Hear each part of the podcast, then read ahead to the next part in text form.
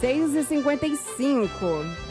A Itatiaia Ouro Preto sempre sai na frente e o Jornal da Manhã dá oportunidade aos pré-candidatos à Prefeitura de Ouro Preto a se posicionarem e se apresentarem ao povo ouro-pretano. Na coluna do Antônio Carlos, aqui no Jornal da Manhã, hoje é a vez de Gleiser Boroni se apresentar como pré-candidato. Bom dia, Antônio Carlos.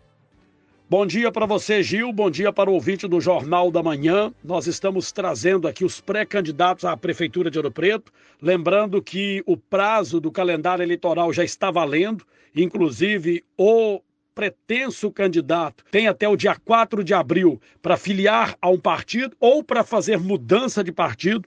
4 de abril é o prazo final. Os pré-candidatos já colocados até o momento em Ouro Preto são Caio Bueno, Tuian Cerqueira, Zé Leandro, Rogério Fernandes, Ângelo Osvaldo, Antônio Clésio, Gleiser Boroni, Júlio Pimenta, Marquinho do Esporte, Paulo Caveirinha e o Du, o Du, do Veloso.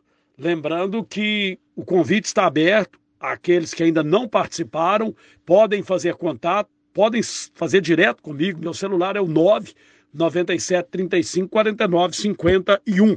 E hoje nós vamos ouvir a afirmação de Gleiser Boroni, ele que é filiado do PSL. E ele confirma aqui sua pré-candidatura. Gleiser, bom dia.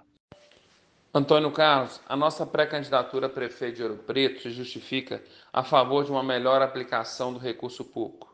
É inadmissível para Ouro Preto ter uma das maiores arrecadações per capita de Minas e do Brasil e faltar remédios nos postos de saúde. É inadmissível, Antônio Carlos, Ouro Preto gastar em torno de 1 milhão e 200 mil reais por mês com empresas de lixo, ao invés de gerar empregos e renda nos bairros e nos distritos através da reciclagem.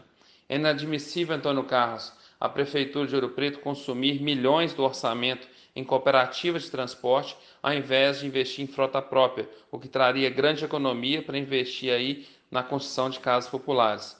É inadmissível, Antônio Carlos, Ouro Preto ter aí centenas de carros de confiança, ao invés de seguir o exemplo do nosso governador Zema e do nosso presidente Bolsonaro, enxugando a máquina, reduzindo o número de secretarias, o que traria eficiência e melhor gestão para a Prefeitura de Ouro Preto. Então, o que nós acreditamos, Antônio Carlos, que Ouro Preto não precisa mais de políticos à sua frente. Ouro Preto precisa de gestor público.